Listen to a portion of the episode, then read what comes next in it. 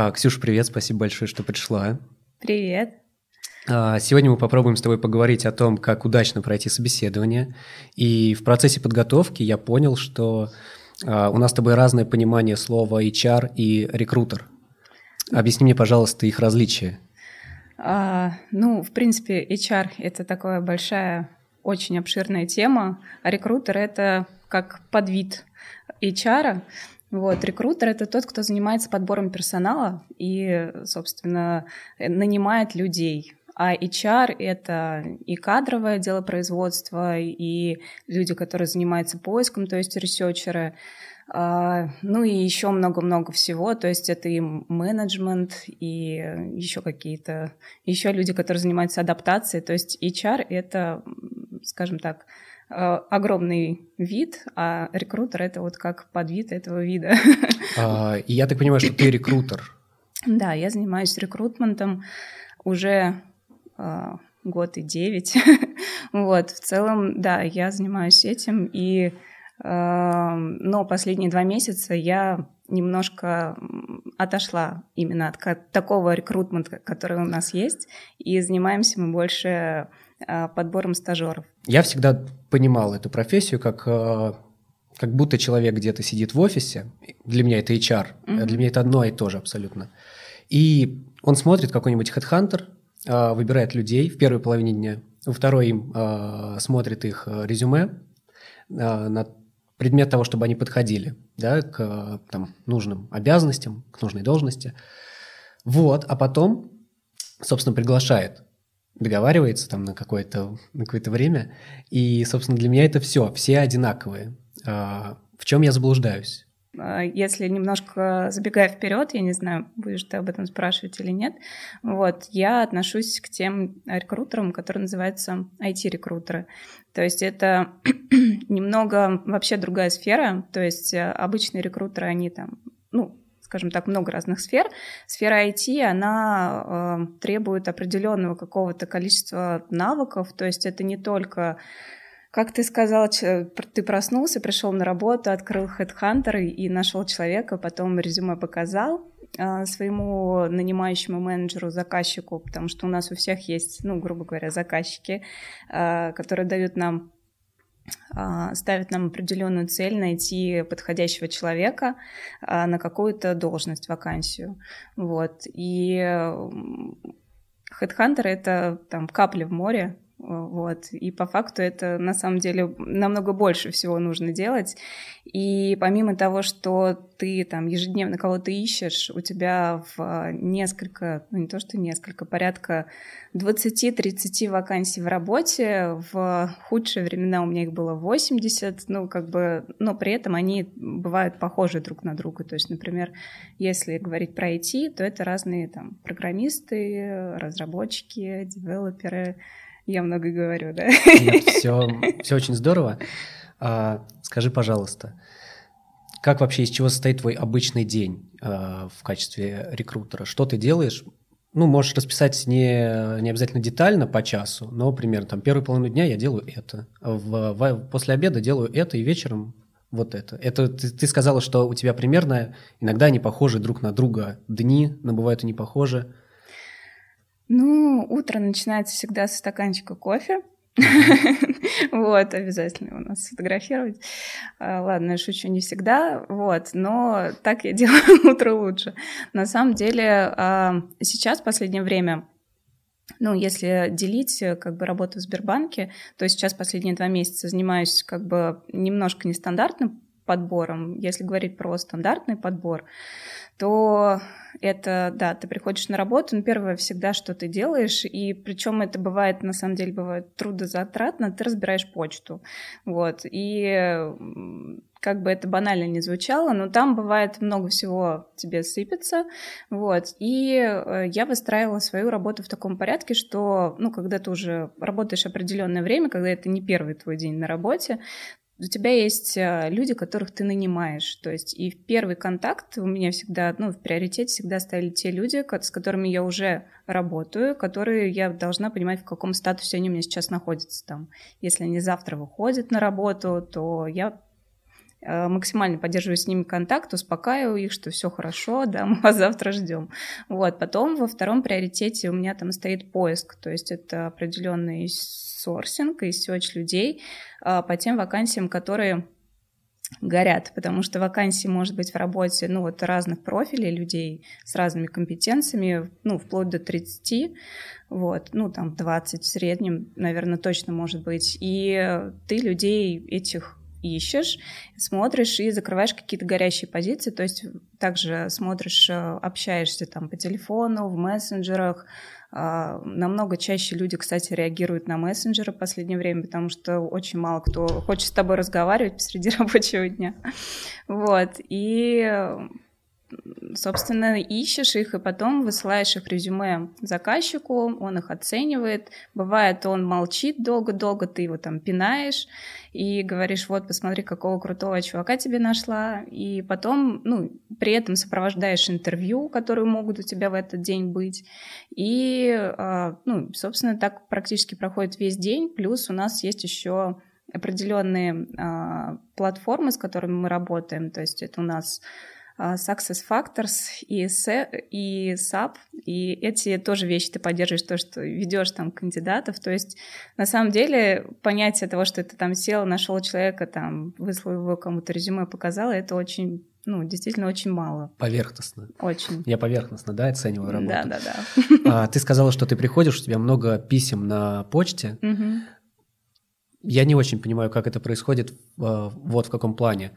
Представим, что я сижу на HeadHunter и что-то ищу. Вижу, что в Сбербанке открылась какая-то вакансия, откликаюсь на нее. Я же откликаюсь, по сути, куда-то на HeadHunter. Откуда-то оно падает тебе на... Почему оно может тебе на почту упасть? Смотри, я размещаю вакансию а, на HeadHunter, например, и мне падают отклики, ну, то есть, и, ну, это одна из частей, мне падают отклики всех тех людей, которые мне откликаются мне на почту, потому что моя почта является логином данного, ну, там, источника, где я ищу людей. Вот. А, ну и, собственно, здесь все просто. Здесь просто происходит интеграция, то есть, ну, мы как э, огромная компания, в принципе, как и маленькие компании покупают себе доступ к резюме тому же, э, тем же самым мы также делаем разные подборки. Например, если кого-то ищем и получаем вот стопочки подходящих кандидатов по этим подборкам к себе на почту. Вот, но, а, честно говоря, такой вот поиск, он очень, ну, он очень быстро заканчивается. То есть ты можешь провести, когда там человека ищешь на HeadHunter, ну, там, дня два-три, и в целом ты можешь пересмотреть все-все-все резюме, которые тебя заинтересовали, отобрать, и новые вряд ли у тебя получится. У меня было такое, что мне там, например, я искала разработчика Green Plan, это, ну, сейчас тебе ни о чем не скажет, но, в принципе, таких людей очень мало э, у нас в России, даже не в Москве. И там, когда я делала там выборку, у меня буквально там 10 резюме выходило за месяц, которые обновлены, и где-то 8 из них неподходящие, в принципе, а просто там, где было это где-то слово, вот, двое, там, один не в России живет, а там один вот я ему звоню, но ему неинтересно.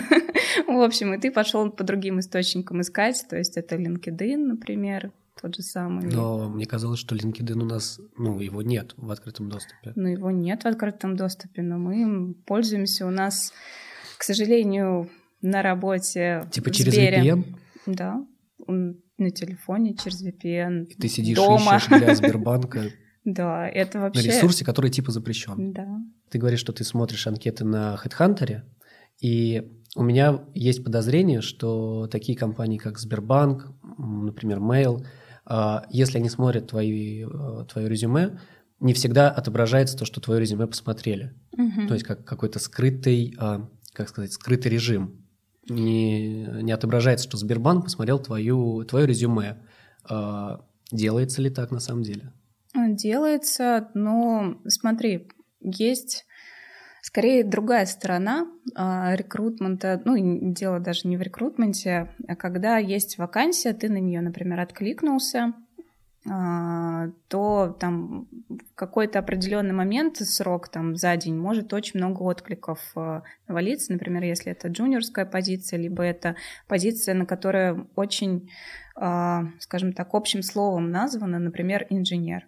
вот. Ну, и как бы на тебе начинаются разные, начинают разные инженеры откликаться, и токари, и какие-то, может быть, сантехники, и там еще какие-то, ну, в общем, люди отдаленные с IT, ну, как бы грамотный рекрутер никогда так свою вакансию не назовет, но тем не менее. Или, например, а, должность какого-то продукт-оунера. Ты вакансию размещаешь, и тоже очень много откликов. Причем тоже там могут и джуны откликаться, и разные люди. И потом они такие сидят и думают, а почему, а почему мне, мне не ответили ничего?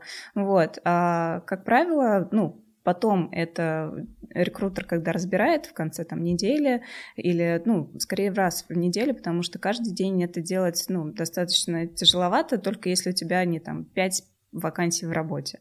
Вот. И ну, потом людям, которые не подходят, отказывает.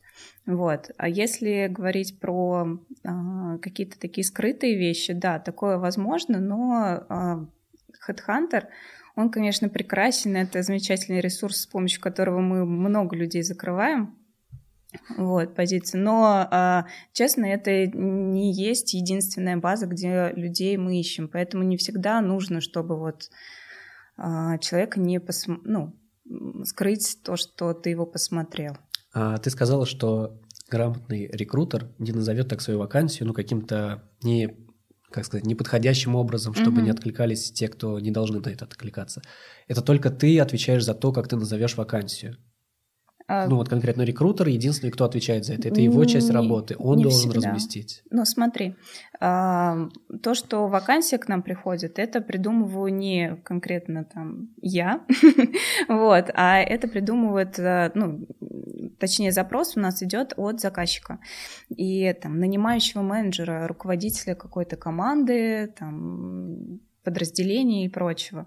Вот. А, он высылает нам вакансию, или часто это бывает так, что а, ты знаешь, Ксюша, мне нужен а, там разработчик окей, какой разработчик? И ты начинаешь у него уже, как это правильно называется, снимать бриф, то есть э, ты ему звонишь и задаешь ему наводящие много наводящие вопросы, и с помощью этого ты понимаешь, во-первых, кто нужен, во-вторых, ты понимаешь, как будет выглядеть вакансия, и со временем даже ты ее размещаешь, э, ну, естественно, лучше посоветоваться сразу, как ее лучше назвать, потому что лично я, э, ну, люблю назвать вакансию и рядом написать в скобочках проект, на который человек пойдет, идет, потому что, ну, одни там Java-разработчики у нас в банках ищет практически каждая команда, у нас работает порядка там 200 человек рекрутеров, и все ищут Java-разработчиков. То есть спрос огромный, и когда ты, например, ищешь человека, который а, хочет, чтобы его самого нашли, mm-hmm.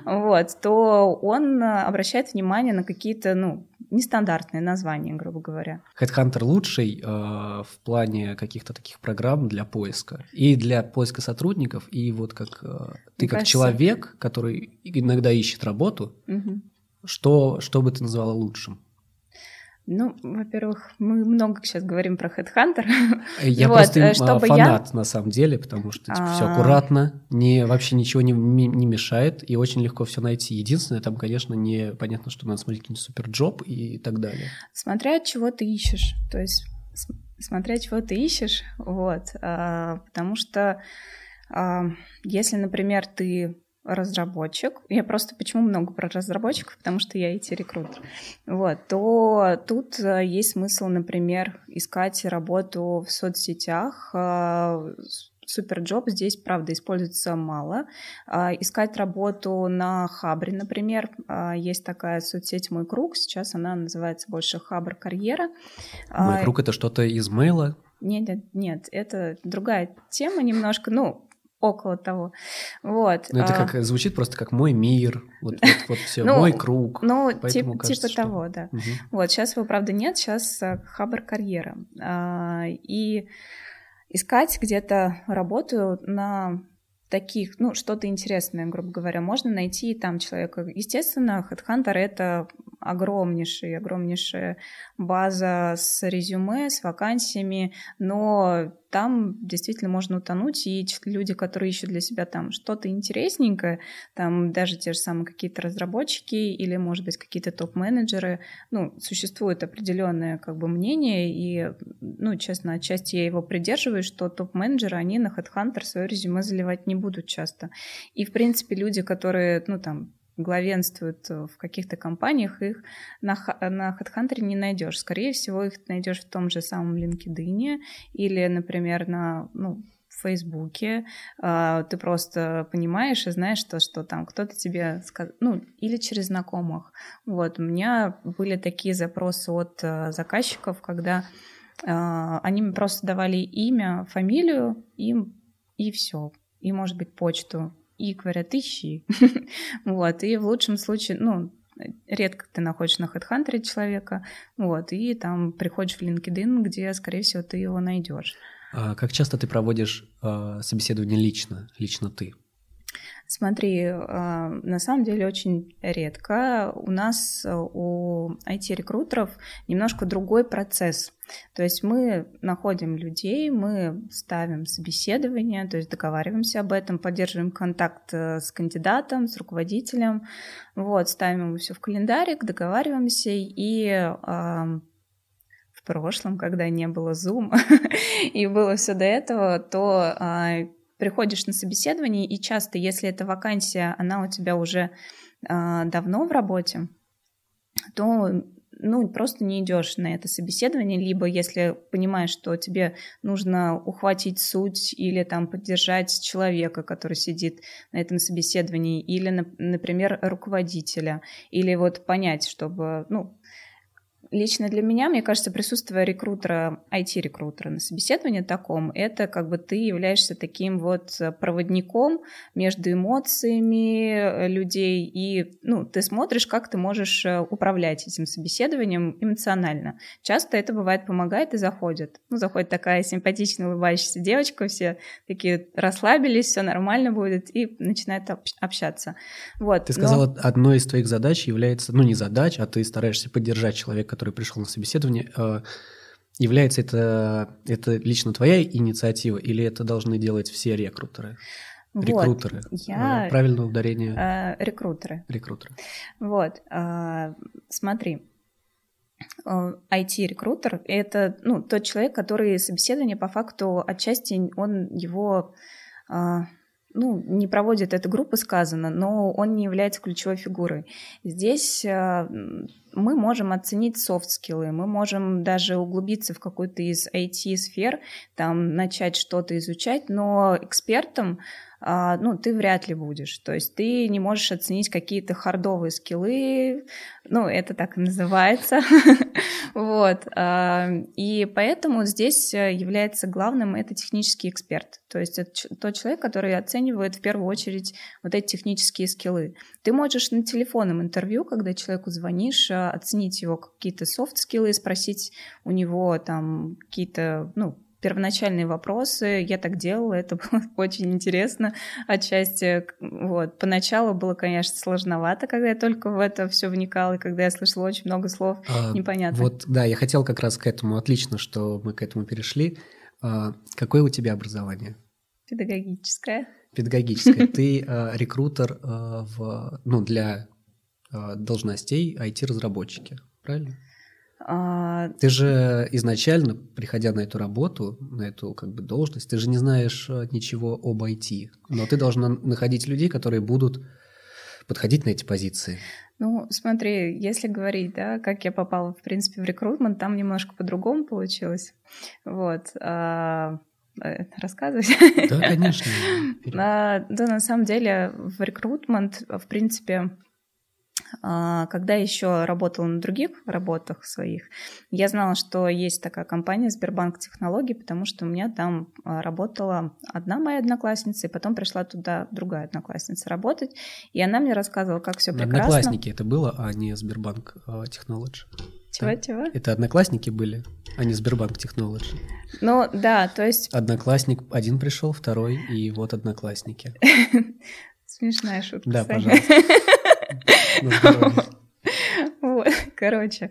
И, ну, и просто я поняла, что в какой-то момент я знала, что есть такая сфера HR, и что по факту там есть все, что мне нравится. То есть, э, во-первых, я на тот момент, когда работала на других работах, э, начала затрагивать темы продаж, и я поняла, что вот продажи — это не мое. А тут я поняла, что HR — это ты людям даешь возможность, людям даешь работу. То есть по факту ты у них э, не денег пытаешься срубить, а ты им, как Робин Гуд, пытаешься вот работу дать, и ты такой весь добренький, хорошенький. И главное, мне очень нравилось мотивировать людей. Я думаю, вот, HR — это, наверное, мое. Мотивировать? Э, как, как ты мотивируешь? Ну, у меня было много каких-то таких э, сфер, где мне казалось, что мотивировать вот круто. Например... Мотивировать в каком плане? Например, э, тебе нужно переманить какого-то IT-разработчика из мейла в Сбер, и ты ему говоришь, ты сможешь у нас добиться большего, чем там. У нас суперкомпания, мы сейчас вообще будем э, делать все, что только угодно, переименуемся в Сбер, и такси, и доставка, и все будет. Нам нельзя хантить людей из мейла. Нельзя? Да. Это официально, а если да. неофициально? А... Я на своем примере расскажу. Угу. Я работал в маркетинговом агентстве, рекламном агентстве BBDO. Угу. И есть медиа-инстинкт. Да. И вроде как официально никто не должен ни у кого забирать сотрудников. Ну, потому что крупные компании, зачем ссориться, лучше так не делать. Что, ну, как бы неофициально происходит. Если тебя зовут, например, из медиа-инстинкта, тебе на собеседовании говорят, ты, пожалуйста, когда будешь уходить, скажи, что просто уходишь. Ты уходишь в другую сферу, во все другое. Только не говори, что уходишь к нам, потому что нам как бы нельзя. Угу. И ну, вот отчасти... острый вопрос подъехал. А, как мы? Неофициально. Можно ли забирать из, например, Мейла или Касперского а, сотрудников ну, с Сбер? Касперского можно, насколько я знаю. Уже не соперник. А, да, вообще не соперник. Да не, на самом деле, честно, про Касперский не знаю. Мне кажется, можно. Во всяком случае, я кого-то рассматривала и нанимала оттуда. Например, про mail. Вот, про, если говорить про mail, то а, как э, у нас просто сейчас, ну, за это немножечко бьют, если грубо говоря. Угу. Вот, и есть официальное распоряжение, что, ну, нельзя людей оттуда брать. Как это может... Если человек, э, конечно, сам Сбер не хочет, и такой он понимает, что, как бы, ему нужно обратиться к своему там, рекрутеру, как-то его найти, чтобы ну, сказать, что я собираюсь уходить. Если компания его удержать не может, вот, то как бы он переходит туда. Но тут есть особые такие шероховатости, договоренности, то есть, ну, тоже человек, который сидел-сидел, а, пойду я в Сбер, такой пошел к своему рекрутеру, а в Сбер его там не взяли, например, mm-hmm. или еще что-то. Ну, то есть э, а, коммуникация должна выстраиваться не на уровне там рекрутер и э, кандидат, человек, который хочет прийти. Она должна выстраиваться чуть выше, то есть через э, определенных людей есть такие люди у нас в компаниях, через которые они там договариваются. И если, ну, одна сторона не против, человек перейти может, насколько я знаю. А могла бы ты себе предположить, что кто-то из рекрутеров в Сбербанке, на, когда, как бы сказать, зазывает к себе человека из мейла, говорит – я как бы тебя зову, но ты у себя скажи, что ты сам уходишь. Ну, можешь ли ты себе такое представить? Что... Возможно ли такое? Не ты конкретно, да, а кто-то другой. Ну, в принципе, да. Ну, смотри, если мы говорим про разработчиков, э, очень часто такое бывает, что, скорее всего, мы человека возьмем, если тем более это какая-то такая ну, разработка, которая у нас востребована. Угу. Вот. У нас это во многом Java, вот, поэтому э, я думаю, что мы бы взяли. Тут просто вопрос к людям, те, которые там встают и говорят, что они уйдут. Вот, а, ну, честно, люди бывают совершенно разные, и как бы с одной стороны, когда ты там приходишь на работу э, в рекрутмент, ты думаешь, что, что ну вот, все такие будут сидеть, искать работу, я эту работу всем раздам.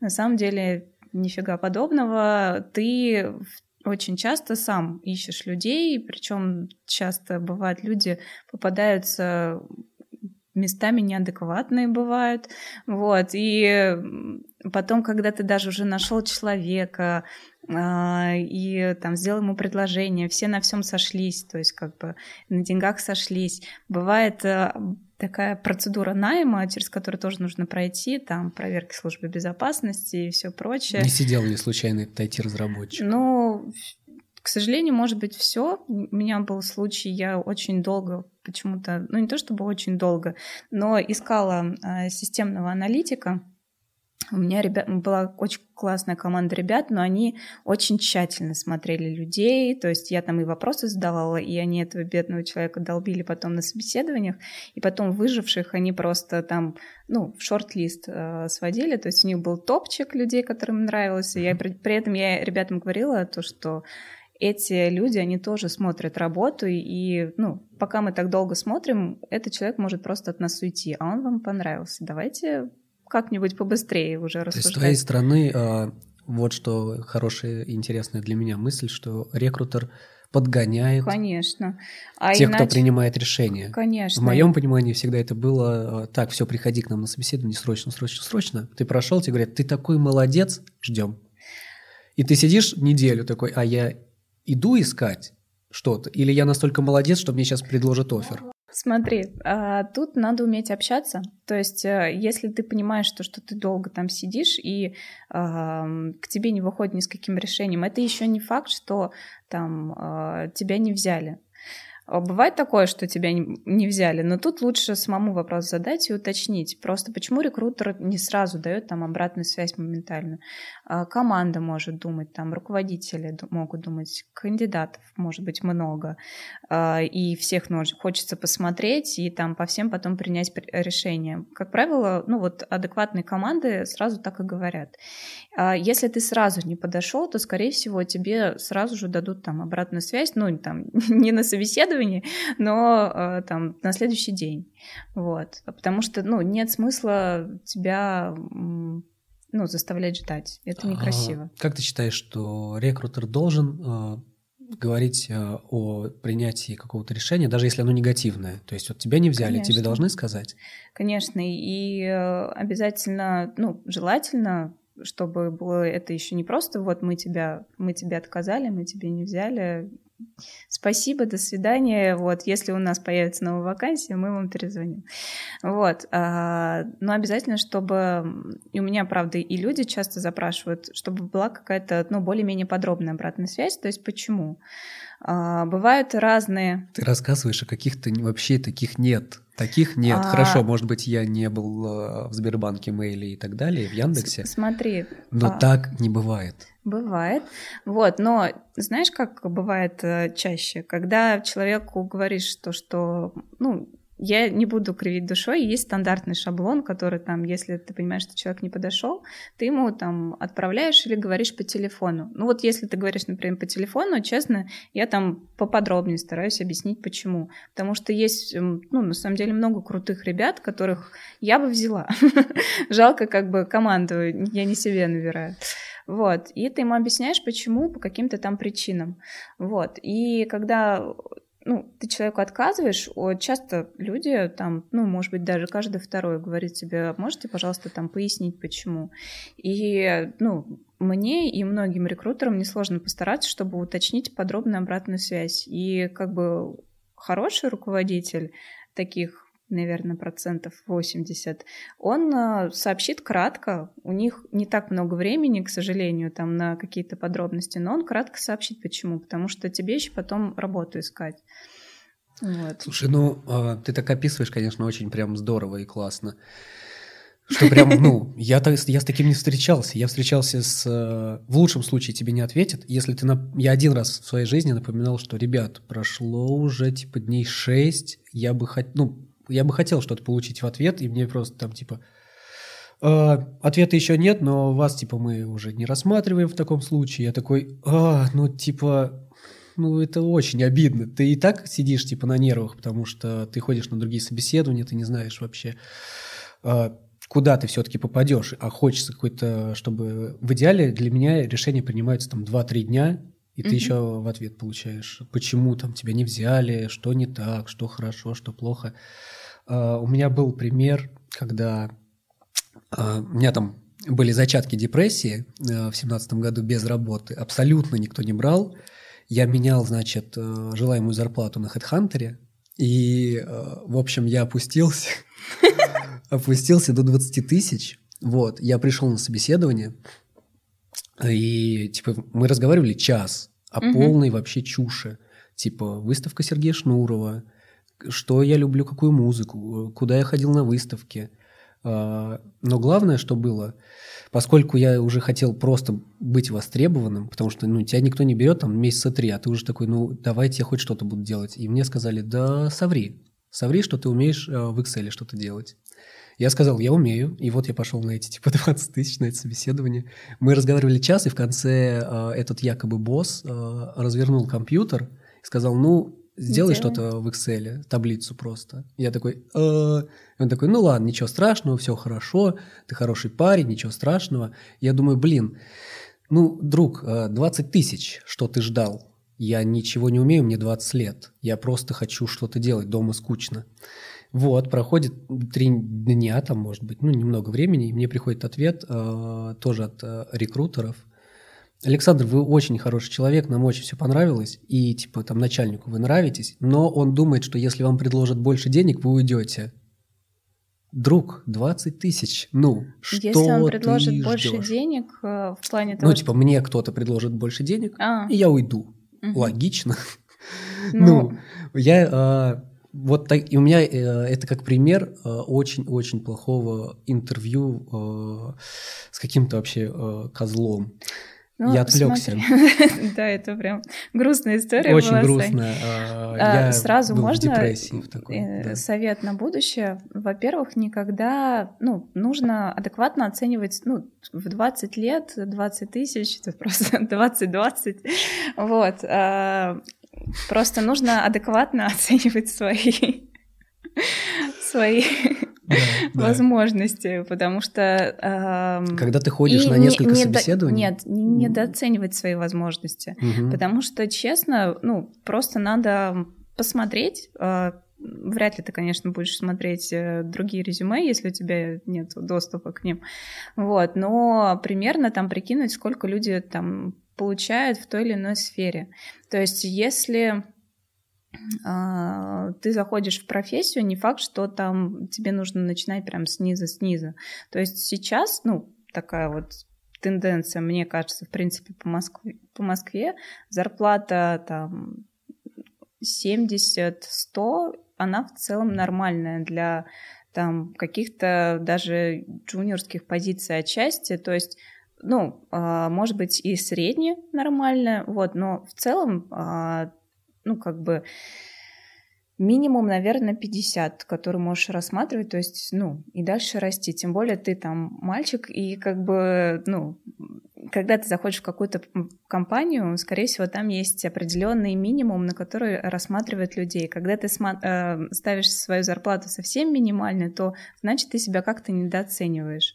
То есть здесь есть э, смысл поговорить с работодателем, и, возможно, он тебя возьмет, ну, там, не на те деньги, которые ты сам... Я теперь ощущение, что ты с какой-то жалостью теперь относишься нет, ко мне. Нет, нет. Это было в семнадцатом году, сейчас двадцатый. Сейчас я Сейчас знаю, другие я, деньги я знаю, у меня в резюме. А, да, у меня уже другие деньги в резюме. 21. Вот. А, а, значит, я хотел вот на чем а, заострить внимание. Ты сказала об этом раньше, что попадаются неадекваты, угу. когда ты кого-то ищешь. А, тем более сейчас, когда мы все сидим более-менее на удаленке, как вообще распознать неадеквата? На удаленке? А, ну, то есть ты и так да. вроде как всегда на удаленке ищешь людей, потом ты их вроде как видишь и можешь общаться с ними, но вот как вообще понять, что там неадекват? Ты же видела уже неадекватов? Ну, на собеседования бывали, тоже приходили. То есть это сложно. По телефонному звонку, ну, к сожалению, не всегда можно понять. Давай э, разберем, понятие, что такое неадекватное. Да, понятие на... неадекватности, оно достаточно ну, для каждого, наверное, свое. Вот, это раз. И во-вторых, ты просто, ну, как рекрутер, как человек, который понимает, что там входит в рамки разумного там для твоего нанимающего и там для компании в целом, а, ну, во-первых... Пример неадекватности. Пример неадекватности. Ой, ну, есть такая, я не знаю, как он это делает, но есть у нас... Это э, какой-то часто приходящий как будто человек. Да, есть такой Александр Викторов, или Виктор Александров, я забыла, запамятовал. Да. Человек, который откликается просто на все вакансии Сбера. То есть я не знаю, как это делает он, но, скорее всего, это какая-то тех, технология бот, но я не знаю, зачем. То есть он, э, ты только постишь вакансию, причем это, ну, не единожды было, там, а на протяжении протяжении там полугода, года, то есть и он обязательно откликается. А вы приглашаете? Резюм... Нет, Продолжаете приглашать? Нет, его никто не приглашал, естественно, потому что там в резюме полная чушь была написана. Я не помню, цитировать не буду, но, в общем, там яркий при... При... пример неадекватности. Ну, в общем, это, если это человек, то это очень-очень странный человек, и я бы не хотела его, с ним встретиться, в принципе, когда-либо в жизни. Вот. Бывает такое, что люди там, ну, например, если по Zoom, э, если Zoom брать, ну, я сейчас, наверное, какие-то жесткие и конкретные примеры не приведу, но вот э, могут там перейти на крик или начать там грубить немножко, то есть или, а, ну, когда по телефону, например, разговариваешь, там ты увидел резюме человека, а, тебе кажется, что, ну, там, солидный человек, ты ему звонишь, вот, а он там может тебя, грубо говоря, там послать, хотя ты там или сказать, а, вы из Бера звоните, а, ну все, до свидания, и потом он тебе еще, ну, не просто до свидания, а ты ему кредит предлагаешь. А ты с номера 900 звонишь и имитируешь голос робота. А, а он потом еще тебя там в дорожечку таких слов наговорит, что такой сидишь просто, потом обтекаешь, думаешь, да. Вот. А, но бывают люди, которые как бы в черный список попадают, которые даже проработав какое-то время в компании, там повели себя неадекватно, а потом опять в нее стучаться и как бы, ну, хотят на работу, а мы, ну, там не готовы взять в силу там определенных обстоятельств. То есть этот человек там повел себя в работе неадекватно или там ну, к сожалению, такие есть. Среди, вот, э, мне кажется, программистов, я не хочу сказать, что там... Э, но бывает, люди просто, может быть, отчасти замкнутые, есть такие, и поэтому как-то себя ведут не совсем всегда адекватно. Но это совсем маленький процент, в большинстве все, э, как правило, хорошие, а то сейчас подумают, что я их обосрала. Касательно интервью, я вот хотел тебя спросить, ты э, совсем недавно еще рассказывала 10 э, советов о том, как найти работу, угу. как пройти собеседование. И я тебе э, как бы и до этого писал, что что если я, например, на собеседовании, когда спрашивают, почему вам интересна эта вакансия, ответить деньги. Ну, то есть я иду в Сбербанк, я иду, например, в Яндекс. Иду в, банк за деньгами, все логично. Ну, нет, э, не в этом плане, а в том плане, что я понимаю, что это хорошая компания, они платят в белую, у них есть деньги, и мне нужны деньги. Я иду работать не потому, что я люблю очень сильно там какую-то работу, какую-то должность. Я умею ее делать более или менее. То есть, да, при, пример, я, допустим, знаю, что я умею делать вот эту работу, вот на этой должности. Я отработал год, и я хочу просто зарабатывать этим. Можно ли отвечать, что мне интересны деньги? Ну вот, э, когда ты сказал, я хочу зарабатывать этим, то, ну, это не, прикольно звучит. Ну, не, понятно, там не 500 тысяч в месяц, что я такой, привет, мне 23, платите мне много денег. А просто там, хорошо, если мы берем там 50-70 тысяч, это, я так понимаю, а, диапазон, например, моих сверстников, которые вот сейчас примерно столько получают. А, и что? Ну, дело не в возрасте. Ну, нет, я говорю, у кого я спрашиваю, у кого я спрашиваю, они получают столько. В принципе, это ну, нормальные деньги, если тебе там... Ты просто, я не буду сейчас типа понтоваться, это нормальные деньги, чтобы просто жить нормально. Вот. А, и ты приходишь и говоришь, ну вот э, я планирую 70 тысяч у вас зарабатывать, и меня это интересует, я умею это делать, все, у меня нет какого-то сумасшедшего интереса. Если надо, чтобы я остался после 9 поработать, я останусь. Но не ждите, что я там буду плакать что если у меня что-то не получится. Ну, когда ты приходишь с такой заявочкой на собеседование... Уже грубо, да? Ты мне ну, сейчас это... скажешь, о, неадекват, неадекват. Ну, да, в черный список. А, ну, на самом деле, я думаю, что, честно, мало себя кто так поведет, но когда а, человек приходит на собеседование или там в телефонном звонке, или потом по факту, после даже собеседования, он основной а, акцент делает на деньги, вот, то особенно если он говорит это напрямую на собеседовании, он этого не скрывает, если это одна, ну, единственная мотивация, то это как бы печально. Вот, если мотивация все-таки, ну, просто для каждой компании, для каждой команды важно, чтобы мотивация была в интересной работе, в задачах, которые тебе ставят. Вот, это же, ну, это же самая вкусняшка, я когда коммуни... человек... Я коммуникабельный, активный, люблю работать в команде, ну, люблю не... выполнять поставленные задачи. Это прекрасно, конечно, но не является основным. Когда человек просто к тебе заходит и говорит то, что, ребят, вот я сюда пришел, э, чтобы вы мне там платили, ну, грубо говоря, 200 тысяч, вот, я знаю, что я этих денег стою, мне в целом плевать, что делать, вот, но я готов. Я и на банджу сыграю. Но я готов, вот, то это, ну, не то чтобы странно, просто такого сотрудника вряд ли возьмут. То есть ты, понятное дело, что все идут на работу с деньгами, зачем лишний раз об этом говорить? Слушай, я вот... Ты думаешь, тебе их не заплатят, если ты... Ну, я... Да, обязательное условие — деньги. Да. А, ты знаешь, а, ты очень интересную мысль сейчас сказала по поводу того, что как бы все и так об этом знают, что как бы все идут. А, но просто ожидать того же, что хорошо, что ждет рекрутер, рекрутер, я не, не научусь до конца выпуска. Извини. Рекрутер. Вот, э, необучаемый, напишу себе в резюме. Э, я к тому, что что ждет рекрутер, вот, например, на, на свой вопрос, чем вам интересна эта вакансия? Ты же вот только что сказала, что вроде как, что правильный ответ на этот вопрос – поставленные задачи, я люблю выполнять задачи, которые мне ставят. Если я так отвечу, ну... Да это... Нет, это, это общее, очень странно. Это очень, общие очень слова, странно звучит. Но даже это может иногда прокатить, когда ты вот не знаешь, что ответить.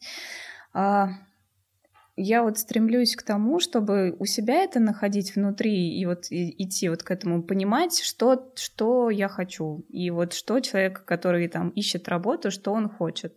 То есть понятное дело, что там денег заработать, желательно там на более престижную работу перейти, потом, а, чтобы это было удобно, комфортно, там недалеко от дома, и там плюшки, ДМС, какой-то социальный пакет был, это тоже. Вот. И часто, ну, к сожалению, про какие-то там вещи, которые человек будет делать в течение там, в лучшем случае, да, это 40 часов в неделю, э, забываются. Вот. А по факту, на самом деле, там много всего интересного происходит, поэтому в целом для команды вот э, один из советов, который вот э, я там писала по поводу собеседований, узнать, э, ну вот если ты откликнулся на вакансию или тебя нашли и пригласили, узнать, во-первых, чем компания занимается, хотя бы немножко. Вот. Но если мы говорим про Сбер, то знаешь, там уже я... понятно. Прости, я тебя перебью. Угу.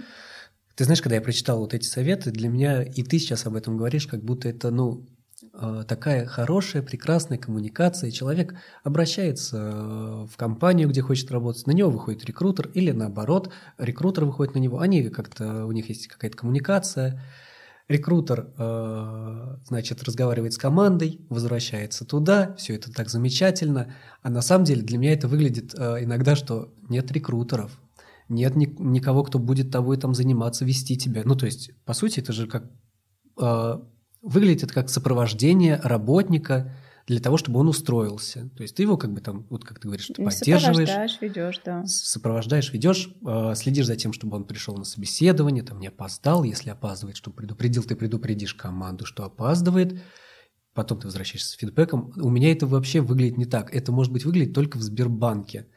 Может быть, потому что только я даже это не видел даже в каких-то там больших компаниях очень редко. А, это я тебе сейчас просто мысль говорю. Я Ты просто все... такая думаю, какой негативный опыт. Смотри. У меня а... так много негативного Нет. опыта. Просто... Я как, как будто на приеме с психологом. А, я не говорю, что Сбербанк во всем там супер идеальный, и у нас все так прекрасно, и мы там ходим, холим, лелеем там каждый отклик этого бедного несчастного человечка там в лобик целуем, вот, и говорим, что все будет хорошо. Бывает по-разному, ну, то есть, честно. То есть есть такое, что много откликов, ты просто посмотрел, там, лучше отобрал, и всем остальным, ну, как бы все остальные отклонил. Ну, просто чисто визуально ты понимаешь, как человек, который подбирает, а, что эти люди наверняка к тебе, ну, там, не пройдут.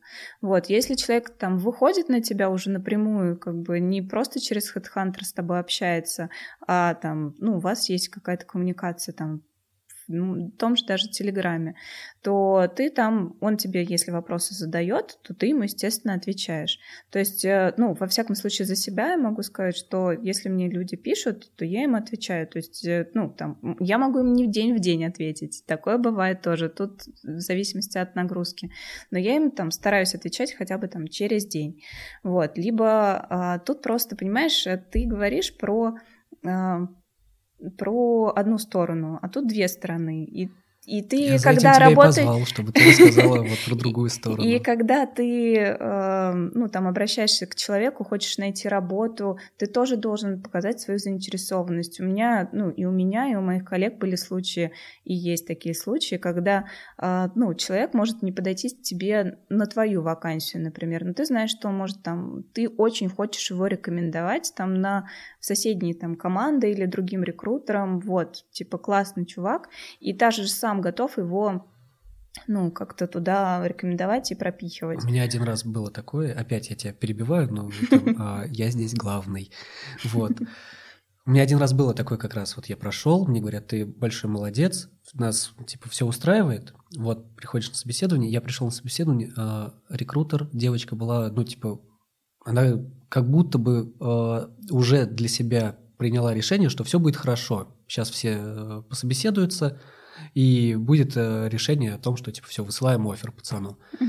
Я пришел, были абсолютно не заинтересованы во мне, э, как бы вот эта команда там пришла, тоже э, женщины, девушки, вот. И, то есть мне отказали, и потом она мне написала уже, что слушай, я там еще, типа, посмотрю, что можно, потому что нам, типа, интересно. И действительно меня позвали, я там работал. В идеальном мире рекрутер, если видит хорошего человека, он потом приглашает но, как правило, все-таки э, нет какого-то ответа. То но, есть, если ты хороший, и тебе говорят, ты, ты молодец, пока. Вот, вот как-то так у меня. А. Задумайся, Сань. Да, что-то я делаю не так. А, смотри, у тебя получается, ты приглашаешь людей, которые IT-разработчики, э, и там нужно э, образование всегда, по сути. Ну, то есть угу. странно, если ты придешь без образования. Ты как человек, который э, и ну, нет образования рекрутера, как я понимаю. Нет такого, что есть, есть Но несколько... Сейчас, в принципе, ну, сложно сказать, что есть такое, как, грубо говоря, образование, есть управление персоналом, вот, например, в вузах, да, чему угу. учат. А... Когда мы говорим об, об управлении персоналом, это, как правило, подразумевается, люди идут, что это э, высший менеджмент. То есть ну, топ-менеджмент, они типа не, не HR. То есть ну, это... Я тоже на директора детского садика училась, но ну, вот не все сразу директорами да. становятся. Вот. Но, честно, иногда в работе, конечно, эти какие-то знания помогают. А, что тот еще детский сад. А, в общем, а, да, ты имеешь в виду, как, а, где научиться рекрутменту или... А, мой вопрос, а, да, может быть, я его не так а, сформулировал, как хотел. Можно ли без образования устроиться? И как ты считаешь лично ты примерно какие-то э, работы и должности, куда не нужно образование? То есть ты можешь прийти и сказать, я буду джуниором, и тебя там всему научат, потому что нет, по сути, такого образования.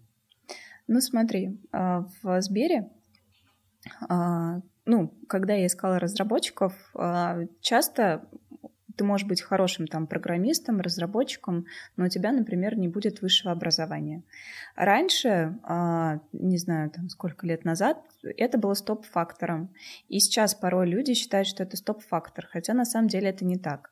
А у нас есть руководители, которые могут оценить и технические эксперты человека, который, ну, там, хорош. Ну, он, у него есть хороший опыт работы. Вот. И э, его могут взять без высшего образования. Для этого, ну, это, в общем, не является каким-то стопер, стопером, вот, и он может быть нанят, такой человек. Ну, то есть это нормально сейчас, и если если ты разработчик, про остальных я не знаю. Ну, то есть даже у разработчика может э, прокатить то, что нет образования подходящего, но есть опыт, да. и он может как-то обосновать какие-то, он может э, рассказать о каких-то софтах, которые он знает, в которых работал. Да. И ну, это прокатит, и, в общем-то, все. А, ну, во-первых, есть много разных каких-то курсов. Но помимо того, что там в резюме люди очень часто любят писать, то, что я прошел там столько, столько, столько всяких разных курсов, но это еще не факт, что человек, э, ну, в общем, всегда смотрит в большинстве своем на опыт работы. То есть, если у тебя опыт работы релевантный, если он там грубо говоря, больше года, то ну, с тобой уже есть о чем поговорить, если, например, у тебя нет какого-то образования. Ценится. Естественно, э, глаза не закрываются на то, что э, нету вышки. То есть то есть тут, наверное, даже больше зависит от человека и от команды, которая к себе будет брать команду человека. Часто, ну там и в самом, а, в самой вакансии часто пишут, что необходимо там высшее образование. Если мы говорим про разработчиков, то это высшее техническое образование скорее. Вот, и э, это прописывается, но это не значит, что вот у меня нет высшего технического, значит, я точно не подойду. У тебя, возможно, есть какие-то, ну, во-первых, курсы, во-вторых, там а, ты занимался раньше чем-то подобным даже, то об этом стоит сказать. То есть, э, ну, не обязательно сразу отодвигать это для себя, эту вакансию, и говорить, что, ну, и считать, что ты на нее не, не пройдешь. А высшее образование в резюме как факт. Ну, то есть представим, что оно любое. Угу. Я иду IT-разработчиком, у меня высшее образование экономическое. А, говорит ли это о, чем-то а, рекрутеру? Ну, то есть э, у человека, например, есть высшее образование, значит, у него я допускаю так. Все в жизни удалось. Нет, ну, э, значит, у него есть какие-то зачатки усидчивости. То есть он э, учился, и он что-то закончил. Ну, про определенную, конечно, целеустремленность это говорит. То есть, э, но... но если не подходит, то по сути это ни о чем тогда не говорит. Слушай, ну, высшее образование — это хорошо в плане того, что оно есть. Но это, ну, лично для меня, и я знаю многих своих коллег, что, честно, ну, ты смотришь на это, но ты не считаешь, что это, вау, там предел всего. То есть если у человека это высшее образование есть. Сейчас, мне кажется, мы отходим уже от такого обязательства, что вот у человека оно обязательно должно быть. То есть человек может быть, э, часто люди приходят с неоконченным высшим образованием, там, э, с какими-то даже бывает со школьным образованием э, люди приходят, и как бы иногда с человеком пообщавшись, этого бывает достаточно. До школьного образования. Ну, смотри, а, по трудовому законодательству это не является обязательным. То есть, ну, во всяком случае у нас. То есть важно, чтобы был документ об образовании, но а, но, скажем так, не обязательно, чтобы оно было высшее. Вот. Но здесь есть другие немножко факторы, там, как это все оформить нужно. Вот. Но если мы, ты понимаешь, что человек крутой, и там ты готов его брать, то люди его возьмут. А, я хотел уточнить вот какой момент. Представим, что к тебе приходит э, резюме от человека, которому 35 лет. Он, получается, закончил лет 13 назад, получил высшее образование. По сути, мы понимаем, что оно используется очень нечасто. Получается, у него а, грубо говоря, мы же на права там пересдаем через какое-то время, угу. чтобы обновлять свои навыки, чтобы все это помнить и доказывать это. Высшее образование не обновляется никак, и человек может абсолютно его забыть. И, грубо говоря, 35-летний человек, а, который, может быть, имеет в, в какой-то профессии опыт 3 года, и я, человек, которому там 23 года, и тоже 3 года работает, по сути, мы одинаковые, а я даже чуть лучше, потому что я моложе и голова пустая.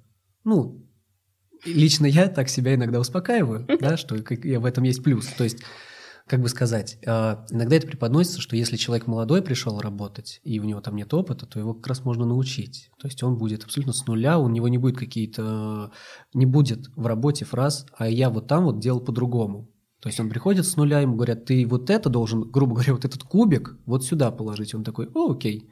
А он не будет говорить, что это, это не то я делал по-другому. Ну, нас основываясь на своем опыте.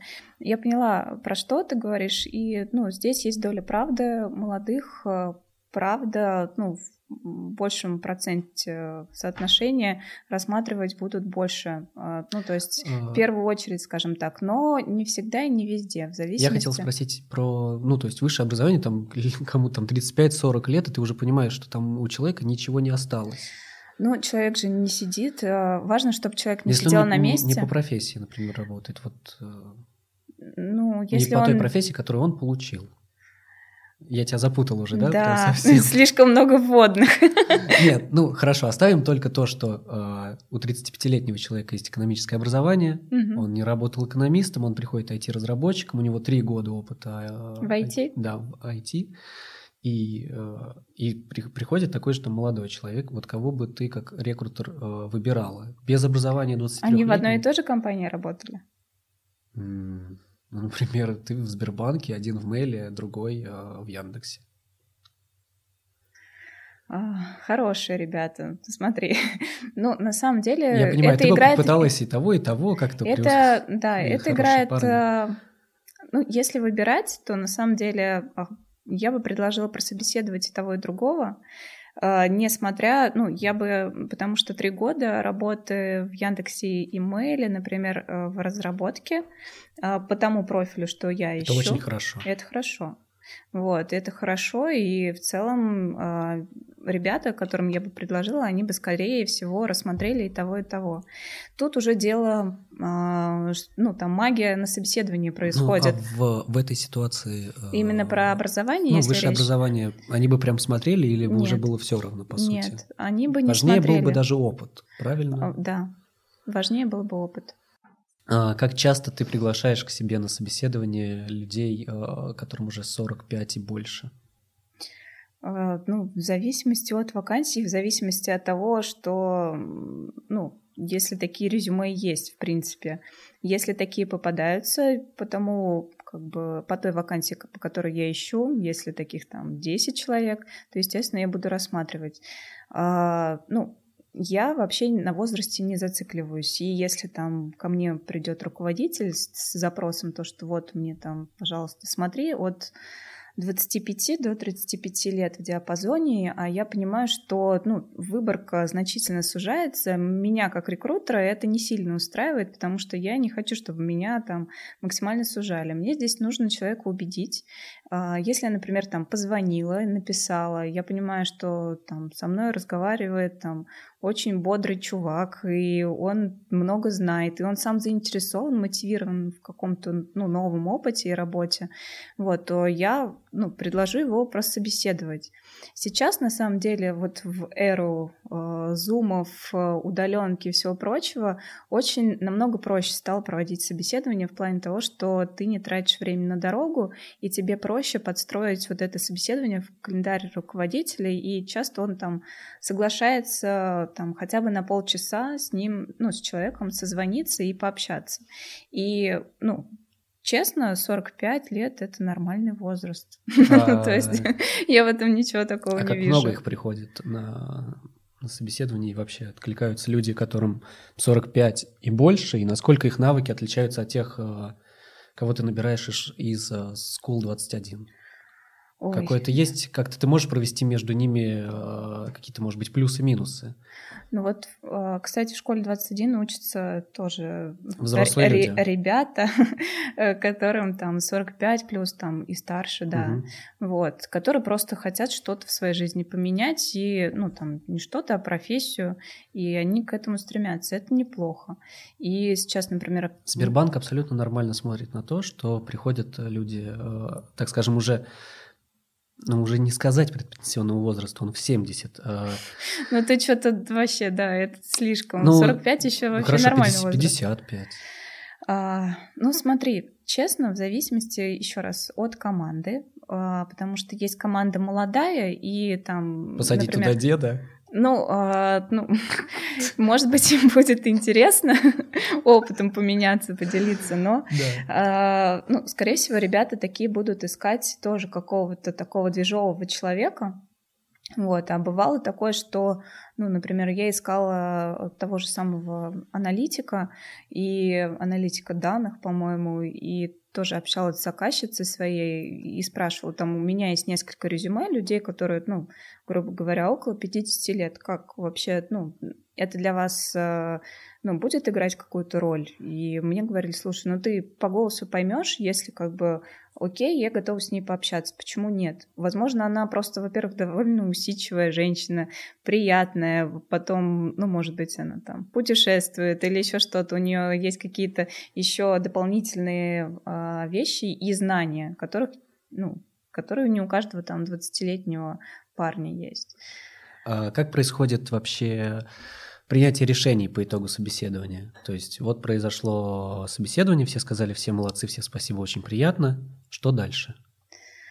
А, ну, прошло собеседование. Естественно, если это было не последнее собеседование там из какой-то кучи, то, скорее всего, либо ну, сразу а, сложно получить сразу обратную связь. Потом ты запрашиваешь ее у руководителя.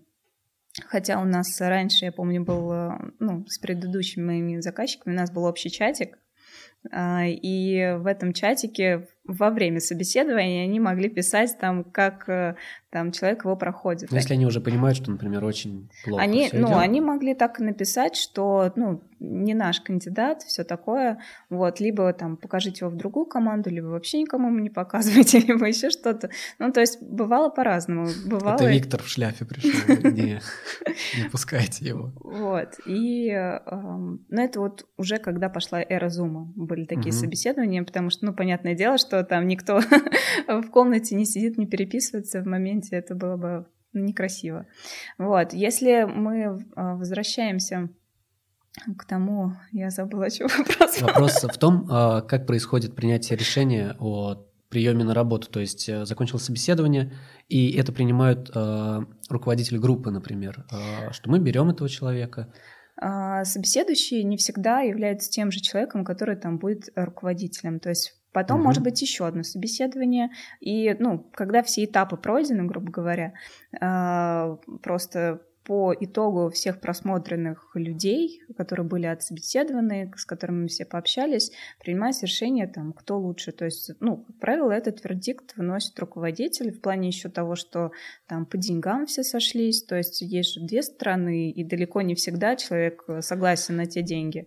Вот, вот я тебе, кстати, и про деньги тоже хотел спросить, а, но продолжи, пожалуйста. Ну, да. а, Тут просто, да, руководители чаще всего говорят тебе, да, берем, не берем, и ты уже сам созваниваешься, ну, как рекрутер с этим кандидатом и а, обозначаешь ему а, то, что мы приняли решение, или пишешь ему, вот, а он тебе такой говорит, а сколько вы мне денег предлагаете? Ты ему там цифру называешь, он говорит, нет, мне тут э, в соседней компании, там, в Альфа-банке больше предложили. А цифра называется всегда в последний момент?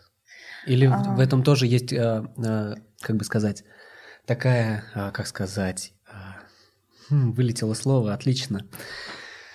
А, интрига. Интрига, конечно, вот. Когда есть интрига, что все-таки суммы называются в последний момент. У меня, опять же, было много каких-то собеседований, когда ты вроде разговариваешь, а про деньги как-то, если, я, если про них вообще не говорю, я потом думаю, так, я потратил Вообще. время, а мне потом скажут, э, о, здорово, вот тебе там... Я писал, что мне нужно 60, а мне предлагают 40. И как вообще на это реагировать, когда ты такой на HeadHunter, там же все пишут, сколько хочешь, да? И если ты об этом не написал в отклике, то получается понятно, о каких... Больше про это не поговорим.